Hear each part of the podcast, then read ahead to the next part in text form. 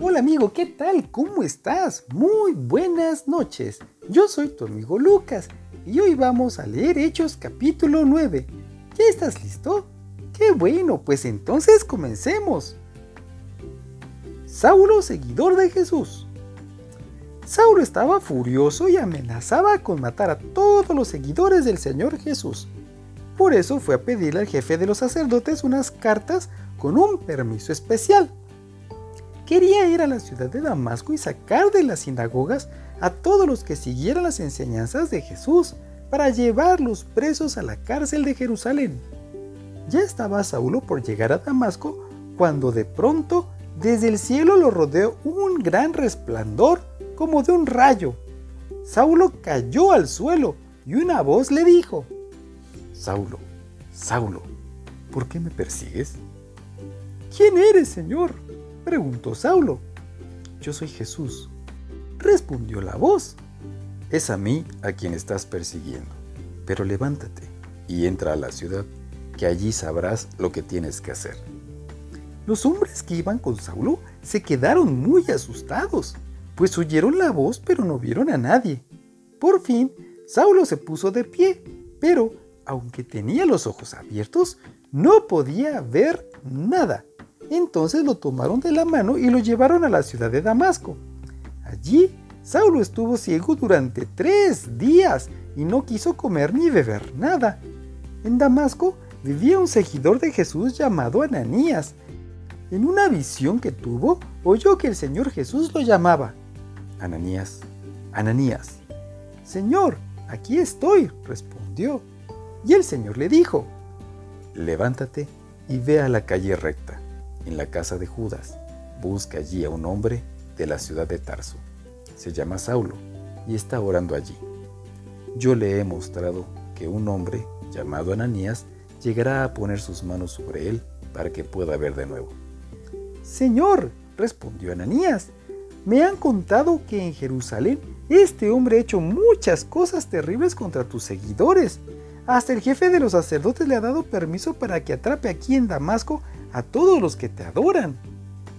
Sin embargo, el Señor Jesús le dijo, Ve, porque yo he elegido a ese hombre para que me sirva. Él hablará de mí ante reyes y gente que no me conoce, y ante el pueblo de Israel. Yo le voy a mostrar lo mucho que va a sufrir por mí. Ananías fue y entró a la casa donde estaba Saulo.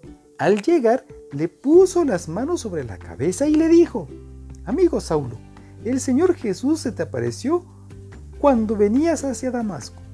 Él mismo me mandó que viniera aquí para que puedas ver de nuevo y para que recibas el Espíritu Santo. Al instante, algo duro parecido a las escamas de pescado cayó de los ojos de Saulo y éste pudo volver a ver. Entonces se puso de pie y fue bautizado. Después de eso comió y tuvo nuevas fuerzas. Saulo huye de Damasco. Saulo pasó algunos días allí en Damasco con los seguidores de Jesús y muy pronto empezó a ir a las sinagogas para anunciar a los judíos que Jesús era el Hijo de Dios. Todos los que lo oían decían asombrados, pero si es el mismo que allí en Jerusalén perseguía y maltrataba a los seguidores de Jesús. Precisamente vino a Damasco a buscar más seguidores para llevarlos atados ante los sacerdotes principales. Y cada día Saulo hablaba con más poder del Espíritu Santo y les probaba que Jesús era el Mesías. Sin embargo, los judíos que vivían en Damasco lo escuchaban, pero no entendían nada. Tiempo después se pusieron de acuerdo para matarlo, pero Saulo se dio cuenta de ese plan. Supo que la entrada de la ciudad era vigilada de día y de noche y que habían puesto hombres para matarlo. Así que, una noche, los seguidores de Jesús lo escondieron dentro de un canasto y lo bajaron por la muralla de la ciudad. Saulo en Jerusalén.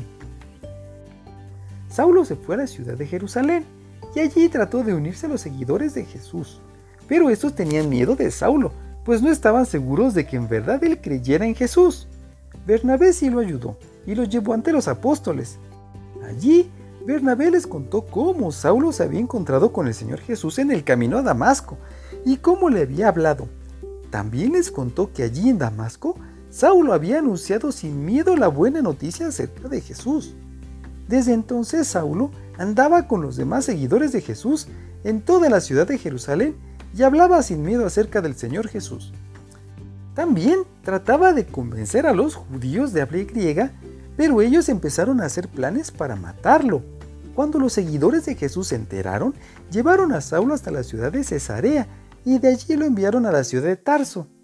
En las sinagogas de Judea, Galilea y Samaria, los miembros de la iglesia vivían sin miedo de ser maltratados, seguían adorando al Señor y cada día confiaban más en Él.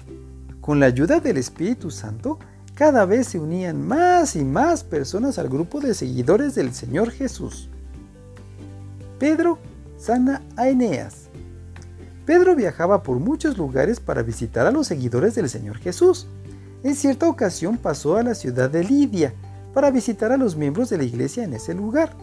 Allí conoció a un hombre llamado Eneas, que desde hacía ocho años estaba enfermo y no podía levantarse de su cama.